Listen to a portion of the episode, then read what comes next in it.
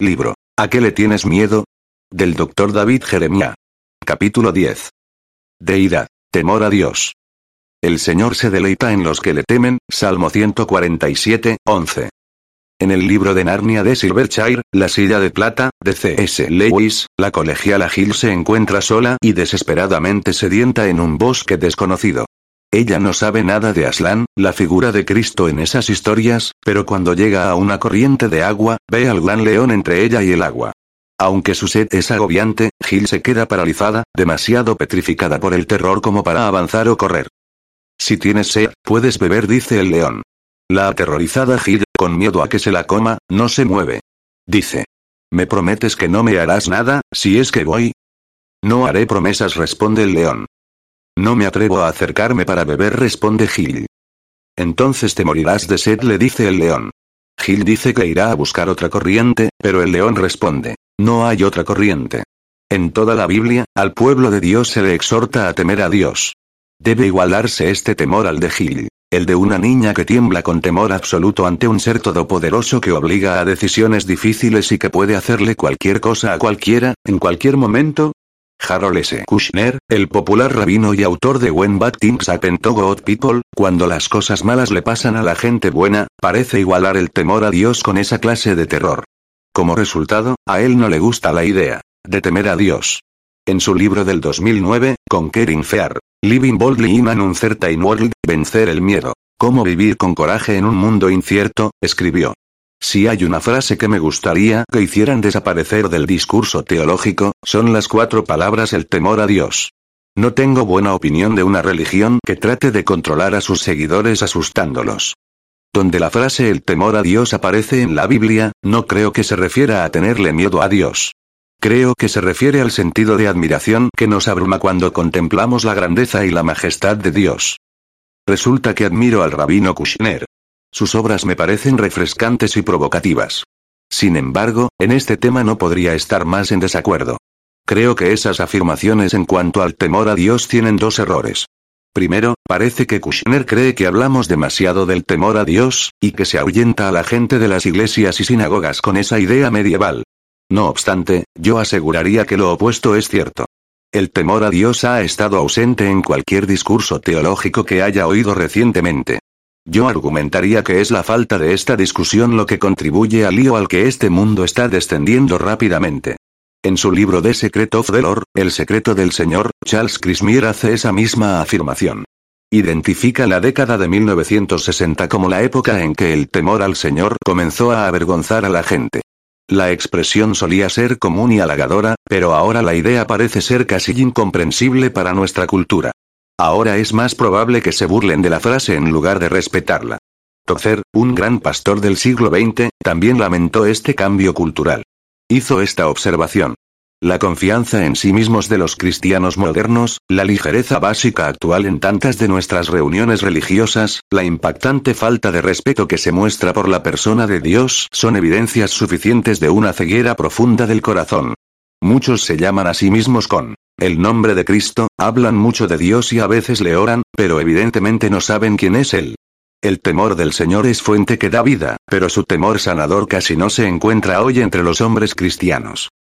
El espacio de 50 años entre los escritos de Tozer en 1961 y Charles Crismier en 2011, en los que ambos lamentan la pérdida del temor a Dios, deja ver que el rabino Kushner no tiene que preocuparse por hacerle demasiado énfasis a ese temor. No lo enseñábamos hace medio siglo, y tampoco lo enseñamos ahora. No podemos desgastarlo cuando esta generación ni siquiera lo ha usado. Creo que el segundo error del rabino está en su definición restringida de la palabra admiración. La mayoría de la gente estaría de acuerdo en que el temor a Dios incluye admiración, pero es más que eso. Al explorar las apariciones de esta frase a lo largo de la Biblia, probablemente te sorprenderías al descubrir lo arraigado que está este concepto en todas las escrituras. Creo que coincidirás en que la definición se extiende mucho más allá de la emoción de la admiración. Me doy cuenta de que el rabino Kushner no es un seguidor de Cristo, así que no podemos esperar que él considere el Nuevo Testamento cuando desarrolla sus ideas. No obstante, los que somos creyentes podemos leer el libro de Hebreos, quizás la más judía de las epístolas del Nuevo Testamento como una referencia convincente que muestra el temor a Dios como algo más que simple admiración. El mismo Dios que nos invita a ir con toda confianza ante su presencia, Hebreos 4, 16 y 10, 19, también espera que agrademos a Dios adorándolo con santo temor y reverencia, porque nuestro Dios es un fuego que todo lo consume Hebreos 12, 28 al 29.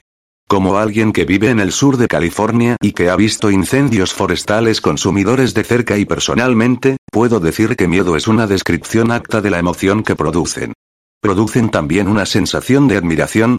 Sí, uno no puede evitar admirarse por las llamas que se elevan a cientos de metros en el aire y que consumen todo a su paso. Sin embargo, ¿es la admiración lo que hace que mis vecinos y yo huyamos por seguridad cuando esos incendios están descontrolados? No, es el miedo a morir en su presencia, no, porque el fuego tenga alguna intención de hacernos daño, sino porque el fuego tiene una naturaleza innata que puede hacernos daño si no lo respetamos. Así que cuando el autor de Hebreos dice que nuestro Dios es un fuego que todo lo consume, no me sorprende leer que debo servirlo con santo temor. Sí, Dios inspira una admiración abrumadora. No obstante, así como el fuego actúa de acuerdo a su naturaleza, Dios también. Él funciona de acuerdo a su objetivo providencial para su mundo, y será mejor que nos alineemos con esa intención para evitar quemarnos. Dos maneras de temer a Dios. Las referencias bíblicas al temor a Dios se clasifican en dos categorías distintas. La primera es un temor sobrecogedor y la segunda es una devoción embelesada. Exploremos el significado de estas dos expresiones. Temor sobrecogedor. El término temor sobrecogedor parece indicar algo que hay que evitar en lugar de aceptar.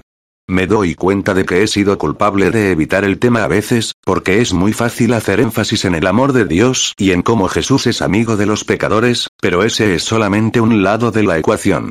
Si no equilibramos nuestra perspectiva, terminamos con la idea de que no es necesario temerle a nuestro buen amigo Dios.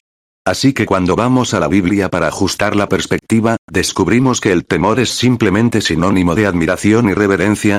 De hecho, no. En Génesis, donde la palabra temor se usa por primera vez en la Biblia, leemos que Dios camina en el jardín precisamente después de que Adán y Eva habían comido del fruto prohibido. Aparentemente, Dios desarrolló la práctica de disfrutar de la compañía de ellos cuando soplaba la brisa fresca de la tarde. Génesis 3, 8. Sin embargo, después de que Adán y Eva pecaron y Dios se acercó, Adán se escondió de la presencia de Dios.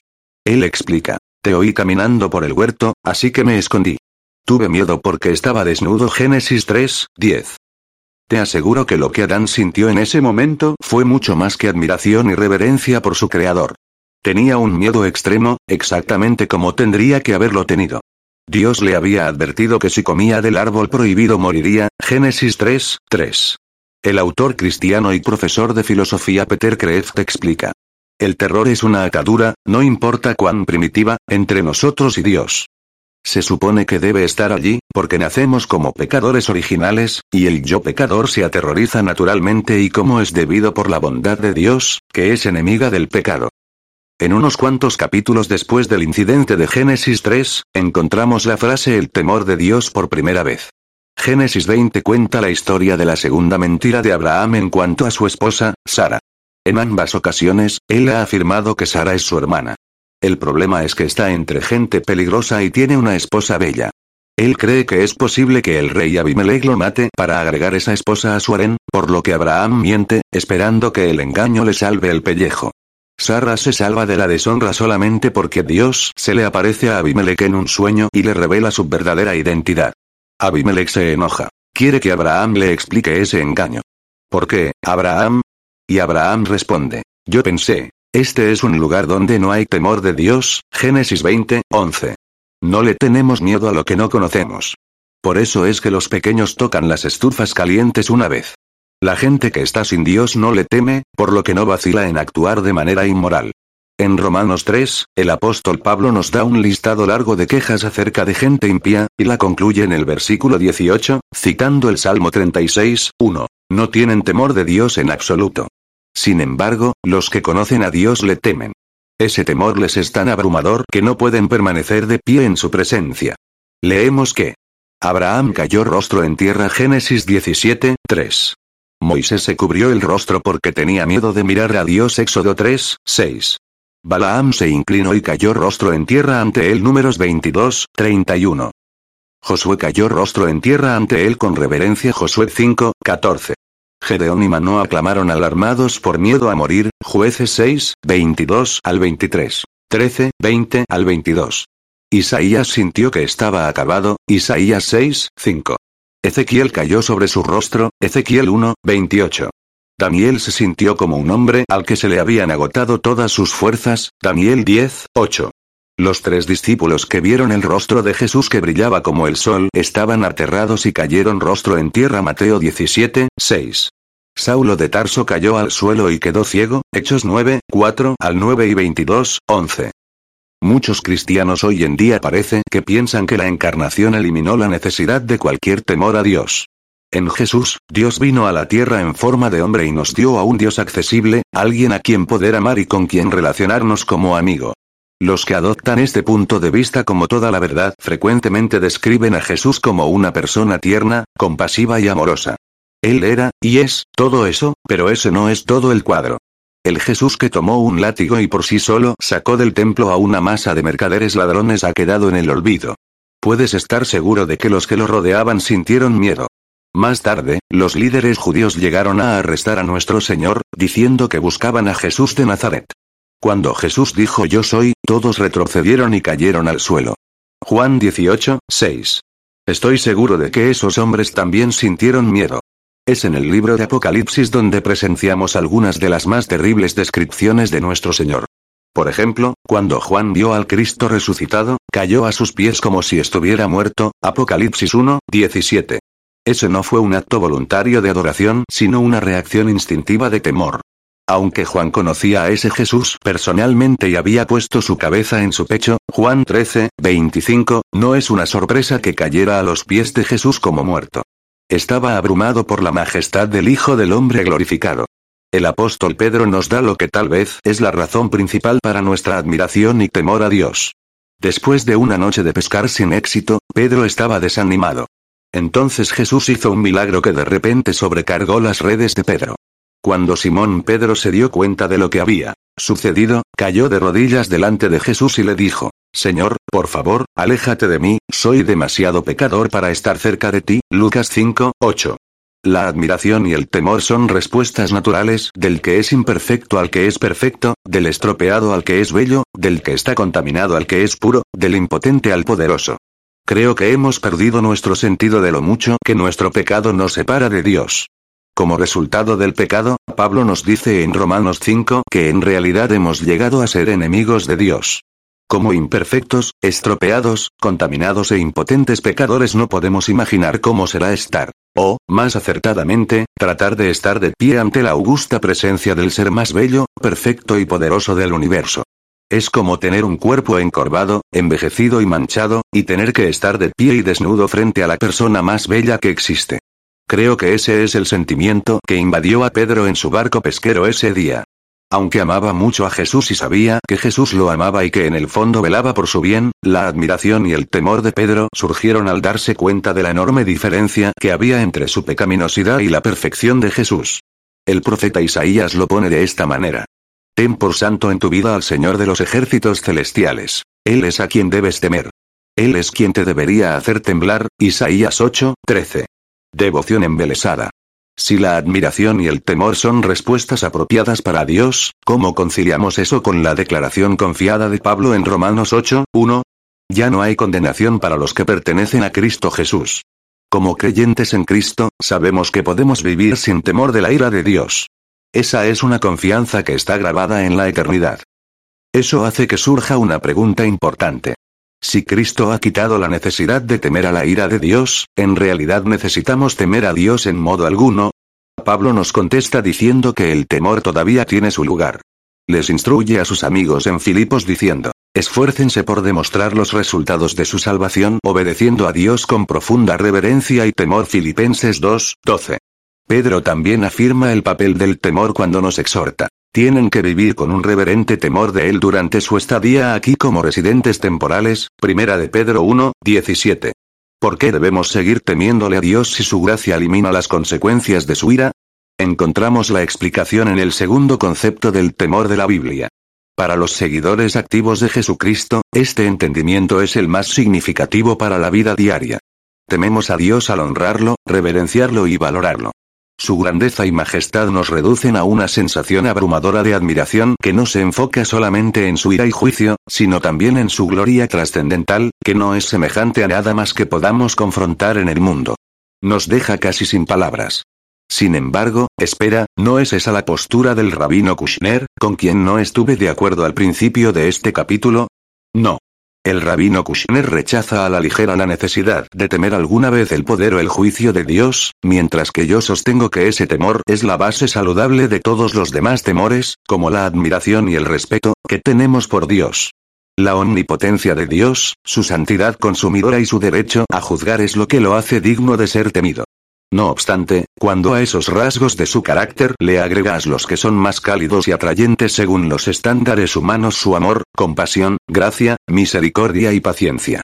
Quedamos atónitos por la revelación de su carácter. Aunque él tenía todo el derecho de juzgar a la raza humana, con misericordia increíble envió a su único hijo para que fuera juzgado por nosotros. Así que temer solamente al poder de Dios con temor y temblor, sin temer, o respetar, su amor asombroso es una respuesta incompleta que reduce nuestra experiencia y gozo en él. El pastor y erudito Sinclair Ferguson describe este temor como esa mezcla indefinible de reverencia, temor, placer, gozo y admiración que llena nuestro corazón cuando nos damos cuenta de quién es Dios y de lo que ha hecho por nosotros. Como lo hace muy frecuentemente, Torcer tiene precisamente las palabras correctas para describir ese temor. Creo que el temor reverencial de Dios, mezclado con amor, fascinación, asombro, admiración y devoción, es la condición más agradable y la emoción más satisfactoria que el alma humana pueda conocer. Según el teólogo John Murray, el temor a Dios, es el temor que obliga a la adoración y al amor. Es el temor que consiste de admiración, reverencia, honra y adoración, y todas estas cosas al nivel más alto de su práctica. Es el reflejo en nuestra conciencia de la majestad y santidad trascendentales de Dios. Cuando confiamos verdaderamente en Dios, nuestro temor hacia otras cosas y personas comienza a disminuir. Los temores grandes hacen que los temores pequeños desaparezcan. Podemos pasar nuestros días preocupándonos por una multitud de desafíos diarios, pero deja que la palabra cáncer se mencione en la misma oración con nuestro nombre, y todas nuestras ansiedades diarias desaparecen en la nube de un temor más grande. Dios, por supuesto, no es una fuerza malévola como el cáncer.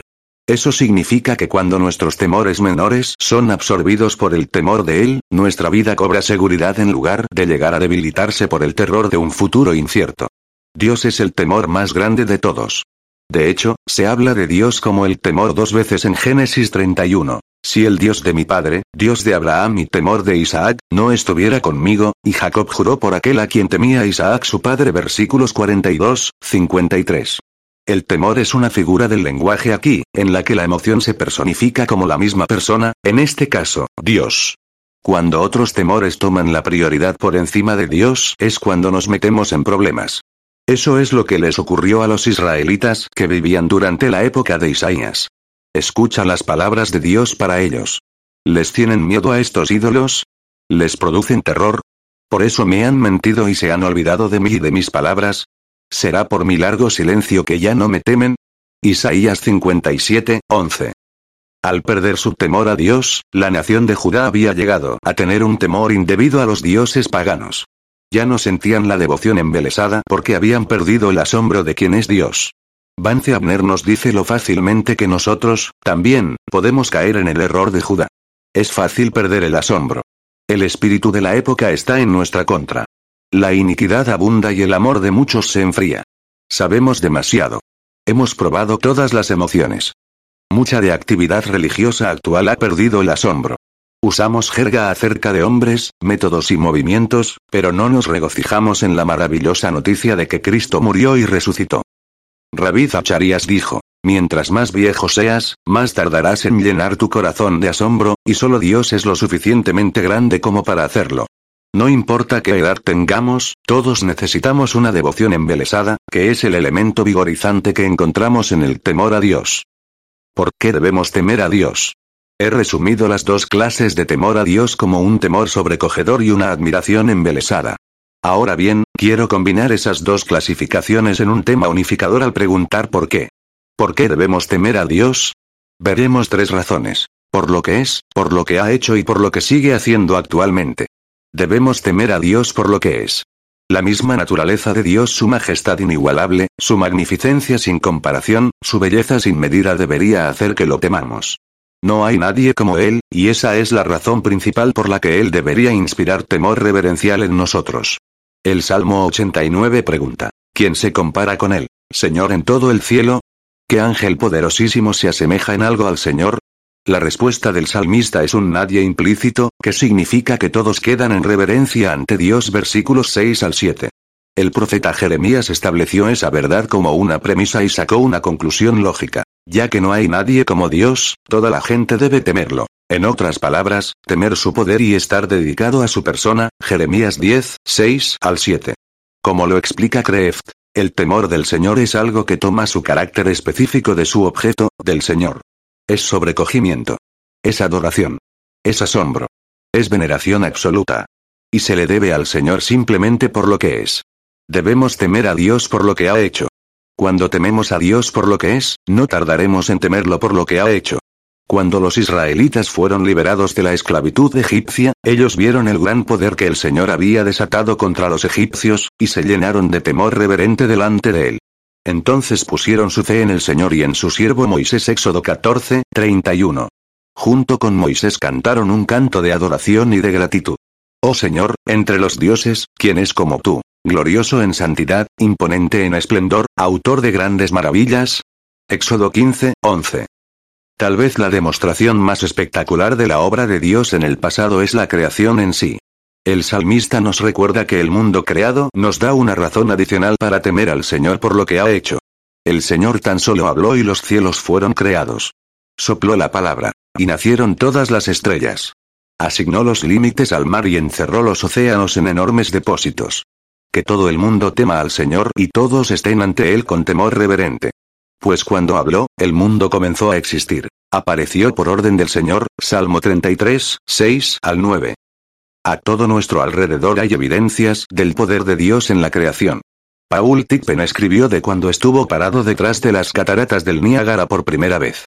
Apenas pudo resistir la escala colosal de la maravilla natural, la energía desatada, el ensordecedor tumulto de las aguas que caen en picada y chocan con las rocas de abajo. ¿Por qué sintió ese temor? Estaba bien protegido de cualquier posibilidad de caerse. Racionalmente, él sabía que estaba perfectamente a salvo. Aún así, su corazón le latía con fuerza. Para él era imposible evitar pensar en lo que podría pasar si su cuerpo fuera arrojado violentamente hacia abajo por ese torrente. Quedaría destrozado. Sería eliminado. Su imaginación sacó todo de su mente, menos el temor sobrecogedor que le provocaban esas cataratas. Aún así, las cataratas del Niágara no lograrían llegar al listado de las diez creaciones más espectaculares de Dios. Esas toneladas de agua que caen en picada son menos de una gota en la cubeta, comparadas con las galaxias que él ha lanzado a lo largo de los cielos. Tippen pregunta. ¿Con cuánta más fuerza debería latir nuestro corazón con temor ante su presencia? Solamente somos granos de arena en la playa de su infinidad, segundos fugaces en su eternidad. Él es mucho más grandioso que toda la grandeza que hayamos presenciado, fantásticamente más poderoso que todos los poderes con los que alguna vez nos hayamos enfrentado, inconcebiblemente más inteligente que todas las mentes brillantes que alguna vez hayamos conocido o de las que nos hayamos enterado. Sí, somos redimidos y rescatados en Cristo. Estamos parados en una base firme con Dios, así como el hombre que se para en la roca para ver las cataratas del Niágara. Sin embargo, nuestro temor de su poder es totalmente apropiado. Si nuestra mente está despierta a su mano en la formación del universo, la única respuesta natural es una reverencia temerosa por lo que ha hecho. Debemos temer a Dios por lo que hace. Israel presenció de primera mano lo que Dios estaba haciendo cuando acamparon al pie del monte Sinaí para recibir la ley. Oyeron los truenos que retumbaban al otro lado del horizonte.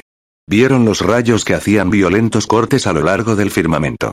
El misterioso sonido de trompetas sonaba fuertemente mientras el humo ascendía desde la montaña hacia el cielo. ¿Cómo habrías reaccionado tú? El pueblo, que temblaba de miedo, estaba aterrorizado por lo que Dios estaba haciendo. Le suplicaron a Moisés que subiera a la montaña, hablara con Dios y les trajera de vuelta su palabra.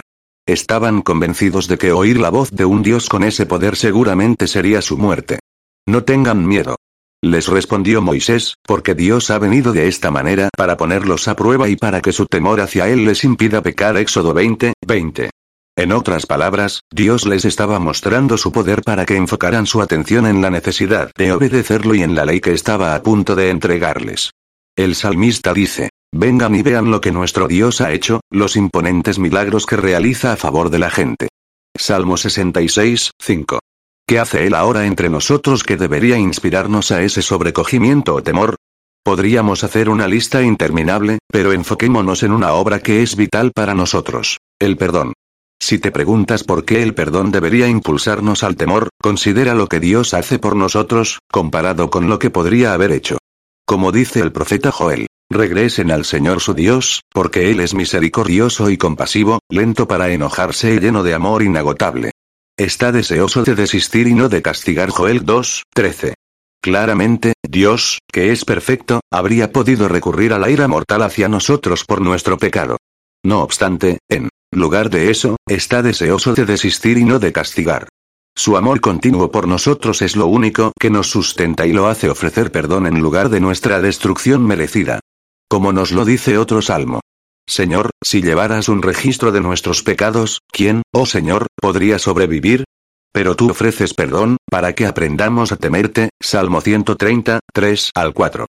Esos versículos nos señalan hacia Primera de Juan 1, 9, un versículo que acogemos como creyentes. Si confesamos nuestros pecados a Dios, Él es fiel y justo para perdonarnos nuestros pecados y limpiarnos de toda maldad.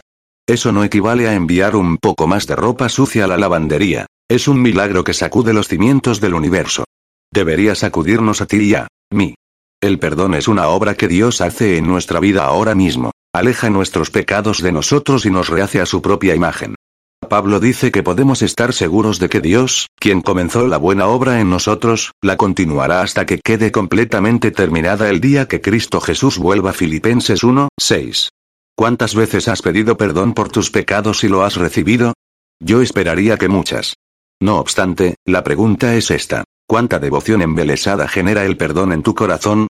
¿Te ha conmovido hasta las lágrimas la realidad de la increíble obra de Cristo, o simplemente sigues adelante sin pensarlo dos veces? ¿Has pensado alguna vez con miedo, como Paul Tippen en las cataratas, cómo podrías haber caído en las profundidades de la desesperanza y de la pérdida eterna sin el milagro del perdón de Dios? El perdón misericordioso que Dios ofrece debería hacer que nuestra devoción a Él creciera y que nuestra humildad se profundizara para que veamos aún más de la magnificencia de Dios. Me refiero a una conciencia cada vez mayor de que en él vivimos, nos movemos y existimos. Hechos 17, 28. Cada respiro que damos es un precioso regalo de la gracia sustentadora de Dios. Y para ese sustento, Dios merece nuestro temor, nuestra devoción sin fin. ¿Es posible amar a Dios y temerle al mismo tiempo?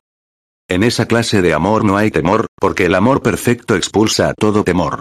Si tenemos miedo es por temor al castigo, y esto muestra que no hemos experimentado plenamente el perfecto amor de Dios. Juan 4, 18. Este versículo del Nuevo Testamento hace surgir una pregunta desconcertante. ¿Es posible amar a Dios y temerle al mismo tiempo? La Biblia dice que sí. En varios lugares, el Antiguo Testamento nos ordena amar y temer a Dios. Por ejemplo, y ahora, Israel, ¿qué requiere el Señor tu Dios de ti? Solo requiere que temas al Señor tu Dios, que vivas de la manera que le agrada y que lo ames y lo sirvas con todo tu corazón y con toda tu alma. Deuteronomio 10, 12. Esta combinación de amor y de temor captura nuestra reacción a dos atributos de Dios, misericordia y juicio. Pablo trata a ambos en este pasaje de Romanos. Fíjate en que Dios es bondadoso pero también es severo. Es severo con los que desobedecen, pero será bondadoso contigo si sigues confiando en su bondad. En cambio, si dejas de confiar, tú también serás arrancado por completo. Romanos 11, 22. El salmista no ve contradicción en los actos simultáneos de amor y de temor. En el Salmo 118, se nos da la siguiente razón para amar a Dios. Que todos los que temen al Señor repitan. Su fiel amor perdura para siempre, versículo 4. Y el Salmo 76 muestra cómo debe temerse a Dios. Con razón eres tan temido. ¿Quién puede quedar en pie ante ti cuando estalla tu ira? Versículo 7. En muchas ocasiones a lo largo de mis 40 años de ministerio, la gente me ha preguntado sobre el tema del juicio de Dios. Frecuentemente dicen algo como esto. Mi Dios nunca enviaría a nadie al infierno, ni castigaría a alguien por hacer el mal. Mi Dios es un Dios de amor. Generalmente respondo diciendo que su Dios no existe. Hay un Dios a quien amar y un Dios a quien temer, y es el mismo. ¿No juzgó a su propio Hijo como una demostración de su amor por el mundo? ¿Y luego no demostró su amor por el Hijo al que juzgó al resucitarlo de los muertos? Qué tonto pensar que si Él es un Dios de amor, no puede ser también un Dios al que hay que temer. Los dos atributos se complementan el uno al otro. Para una de las mejores descripciones que haya leído de la capacidad tanto de amar como de temer a Dios al mismo tiempo, debemos viajar de regreso a la Narnia de C.S. Lewis a través del ropero. En su cuento de Leon, The Witch and the Wardrobe, el león, la bruja y el ropero, un grupo de niños se entera de Aslan, el gran león que simboliza a Cristo. No es un animal adorable de un cuento de hadas, porque a los niños les dicen que pocos pueden estar frente a él sin que les tiemblen las rodillas. Uno de los niños dice, entonces, ¿es peligroso? El señor Castor, que conoce bien al león, responde que por supuesto es peligroso, pero que también es bueno. Él es un rey poderoso, un rey temible y amoroso. Cuando los niños conocen al león, su temor no es nada comparado al terror tembloroso y absoluto de Gil, a quien conocimos al inicio de este capítulo. Lewis nos dice que la gente frecuentemente cree que una cosa no puede ser buena y terrible al mismo tiempo. Si los niños alguna vez pensaron así, entonces ahora ya estaban curados. Nosotros también tenemos que curarnos de nuestras concepciones ambiguas sobre un Dios domado e inocuo. Un Dios con todo el poder para bendecir pero sin poder para aterrorizar. Otra manera de entender la relación entre temer a Dios y amarlo es pensar en un padre que instruye a su pequeña hija para que no juegue en la calle.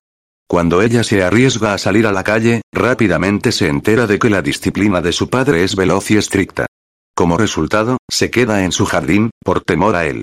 Al crecer, se da cuenta de que la severidad de su padre es para su propia protección, un resultado de su amor. De esa manera, el miedo se disuelve y ama a su Padre aún más. Muy profundamente, queremos un Dios a quien poder temer. Queremos que sea un Padre poderoso, un Padre vencedor, que tenga el poder para mantenernos a salvo, que nos ame con la furia de un león. Promesas para los que temen a Dios. Cuando consideramos las dos dimensiones del temor a Dios, temor sobrecogedor y devoción embelesada, descubrimos que la Biblia promete beneficios abundantes para los que mantienen estos temores. La siguiente lista de siete promesas resume por qué es sabio temer a Dios. Las presento mayormente sin comentario, porque creo que ministrarán a tu corazón con su belleza y bendición naturales. La promesa de provisión. Teman al Señor, ustedes los de su pueblo santo, pues los que le temen tendrán todo lo que necesitan.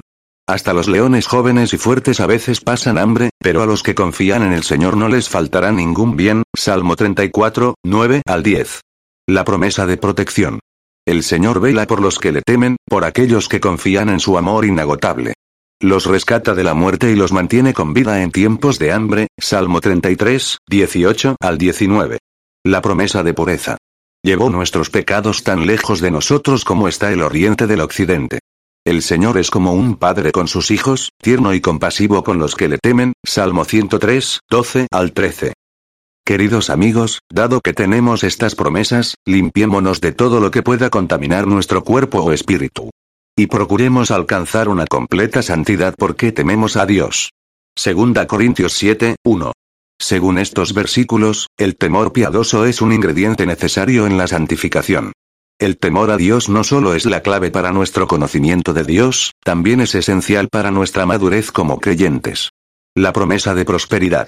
Qué feliz es el que teme al Señor, todo el que sigue sus caminos. Gozarás del fruto de tu trabajo. Qué feliz y próspero serás. Tu esposa será como una vid fructífera, floreciente en el hogar. Tus hijos serán como vigorosos retoños de olivo alrededor de tu mesa. Esa es la bendición del Señor para los que le temen, Salmo 128, 1 al 4. La promesa de días prolongados. El temor del Señor prolonga la vida, pero los años de los perversos serán truncados. Proverbios 10, 27. La promesa de privilegio. El profeta Malaquías dice que Dios guarda las palabras de los que le temen al Señor en un rollo especial de memorias. Los que temían al Señor hablaron entre sí y el Señor escuchó lo que dijeron. En la presencia de él, escribieron un rollo de memorias para registrar los nombres de los que temían al Señor y siempre pensaban en el honor de su nombre. Malaquías 3, 16. La promesa de perpetuidad. Oh, si siempre tuvieran un corazón así, si estuvieran dispuestos a temerme y a obedecer todos mis mandatos. Entonces siempre les iría bien a ellos y a sus descendientes. Deuteronomio 5, 29. El amor del Señor permanece para siempre con los que le temen. Su salvación se extiende a los hijos de los hijos. Salmo 103, 17. Estas son solo muestras del flujo de promesas que la Biblia ofrece a los que temen al Señor. Sin duda debilitan cualquier noción de que Dios es simplemente un tirano hambriento de poder, oprimiendo sin consideración a la raza humana para satisfacer un ego divino del tamaño de una galaxia. Es cierto que sí hay consecuencias por no temer a Dios, pero no es como si Dios fuera un usurero avaricioso que espera quitarnos hasta el último centavo por nuestro fracaso. En lugar de eso, enfrentamos la consecuencia de perder las bendiciones descritas arriba. Es más como la consecuencia de un niño que se pierde la mañana de Navidad. ¿Quién querría renunciar a los tesoros espirituales de temer a Dios? Aún así, Él nos deja la decisión a nosotros. ¿Cómo aprender a temer al Señor? Cuando comencemos a entender las bendiciones que pueden ser nuestras al temer a Dios, querremos comenzar a hacerlo. ¿Es posible aprender a temer a Dios? La Biblia nos dice que sí podemos. De hecho, los siguientes versículos muestran que Dios está dispuesto a enseñarnos a temerlo. Cuando él se preparaba para darle su ley a Israel, instruyó a Moisés. Convoca al pueblo para que se presente ante mí, y yo mismo lo instruiré. Entonces ellos aprenderán a temerme toda su vida y les enseñarán a sus hijos que también me teman. Deuteronomio 4, 10. El rey David escribe. Vengan, hijos míos, y escúchenme, y les enseñaré a temer al Señor. Salmo 34, 11. Enséñame tus caminos, oh Señor, para que viva de acuerdo con tu verdad. Concédeme pureza de corazón, para que te honre. Salmo 86, 11. A cada rey que tomaba el trono de Israel se le exigía que aprendiera el temor del Señor, que escribiera la ley de Dios, que la guardara en un libro sacerdotal y que la tuviera a su lado para toda la vida. Se le instruía que mantuviera un corazón humilde y que fuera fiel a los mandamientos. Si hacía esas cosas, se le prometía que sus días y los días de su pueblo serían alargados, Deuteronomio 17, 18 al 20. ¿Cómo aprendemos a temer a Dios? Así como el rey aspirante, comenzamos a leer y a obedecer la palabra de Dios. Alabado sea el Señor. Qué felices son los que temen al Señor y se deleitan en obedecer sus mandatos. Salmo 112, 1. El temor del Señor es la base de la verdadera sabiduría. Todos los que obedecen sus mandamientos crecerán en sabiduría. Alábenlo para siempre. Salmo 111, 10. No solamente de los líderes de Israel se esperaba que aprendieran el temor del Señor. Dios ordenó a todo el pueblo que se reuniera cada siete años para una lectura especial de la ley en público, Deuteronomio 31, 10 al 13. Una de las herramientas más grandes de enseñanza generacional de Dios fue el uso de monumentos conmemorativos. Por ejemplo, cuando Israel atravesó el río Jordán y entró a Canaán por primera vez, el Señor dio instrucciones al pueblo de que conmemoraran el acontecimiento. Fue un gran momento. El Señor había hecho retroceder las aguas y creó un fondo de río seco para facilitar la travesía. Después de que se pusieron en marcha para atravesarlo, Dios hizo que Josué nombrara a doce hombres, uno de cada tribu, para que eligieran una piedra y la cargaran sobre sus hombros hacia Gilgal, al lado occidental del río. Allí, Josué colocó las piedras como un monumento y anunció que en tiempos futuros, cuando los hijos preguntaran a sus padres acerca de las piedras, la gran historia de la fidelidad de Dios podría contarse, para que todas las naciones de la tierra supieran que la mano del Señor es poderosa, y para que ustedes temieran al Señor su Dios para siempre. Josué 4, 24. Me pregunto si nosotros estamos perdiendo el temor a Dios en nuestras iglesias y en nuestra cultura porque no tenemos historias de monumentos conmemorativos para compartirlas con nuestros hijos y nietos. ¿Les contamos cómo Dios nos ha bendecido mientras hemos vivido una vida que le teme a Dios? ¿Tenemos algún milagro que podamos comunicarle a la próxima generación? La conclusión final. Salomón se pasó toda la vida en busca de propósito y significado, y llegó a la conclusión de que estaba resumido en sí temer a Dios. Mi conclusión final es la siguiente. Teme a Dios y obedece sus mandatos, porque ese es el deber que tenemos todos. Eclesiastes 12, 13. Las últimas palabras que alguien dice antes de su muerte frecuentemente se consideran de mucho significado. Con eso en mente, considera las últimas palabras del rey David. Habrá un justo que gobierne entre los hombres, que gobierne en el temor de Dios. 2 Samuel 23, 3. Y las palabras finales de Josué. Teme al Señor y sírvelo con todo el corazón. Echa fuera para siempre los ídolos que tus antepasados adoraron cuando vivían del otro lado del río Éufrates y en Egipto. Sirve únicamente al Señor, Josué 24, 14. ¿Te diste cuenta de que la Biblia tiene mucho que decir acerca del temor a Dios? Te sorprendería saber que ese temor ha jugado un papel importante a lo largo de la historia de la Iglesia. Las épocas de espectacular avivamiento espiritual siempre se han iniciado con una renovación del temor a Dios. El mejor ejemplo es la predicación de Jonathan Edwards durante el primer gran despertar. Durante esa época, Edwards, George Whitefield y otros predicaron acerca del juicio de Dios, que ocasionó una sensación de terror en las audiencias. Para nosotros ahora es difícil imaginar cómo el famoso sermón de Edwards Pecadores en las manos de un Dios enojado ocasionó gemidos y llantos, e impulsó a los oyentes a aferrarse fuertemente a las bancas y a los postes para evitar caerse al suelo. El reverendo Joseph H. Weber, un evangelista metodista que presenció un avivamiento en la ciudad de Algona, Iowa, escribió, Parece que muchos pecadores se impactan más por miedo que por amor. El evangelista escocés Duncan Campbell dijo, Toda una ciudad cautivada por el temor a Dios es lo que hace que el conocimiento de Dios llegue a toda la comunidad. Durante el avivamiento irlandés de 1857, un hombre de 34 años, cayó de rodillas en la calle, clamando con profunda agonía. La gente llegó corriendo para ayudarlo y le preguntó quién lo había atacado, pero él solo clamaba, Inmundo. Inmundo. Dios, ten misericordia de mí, un pecador. Wesley L. Duewell, en su libro Revival Fire, Fuego de Avivamiento, dijo que el temor a Dios era tan repentino y tan poderoso en esos tiempos de avivamiento que comunidades completas llegaron a Cristo. Los hombres endurecidos comenzaban a llorar. Hubo milagros. Los adictos quedaban limpios, los hogares se restauraron y el crimen local fue casi erradicado. El temor a Dios lo cambió todo.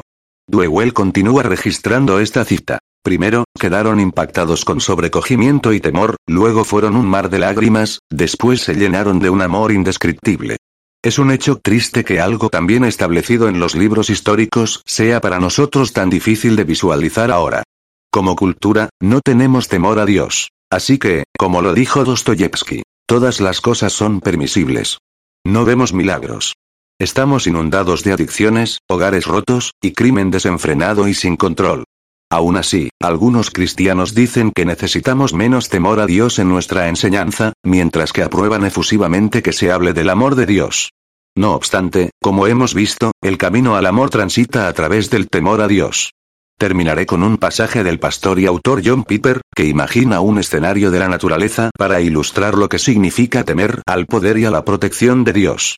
Supón que estás explorando un glaciar desconocido en el norte de Groenlandia, en lo más crudo del invierno.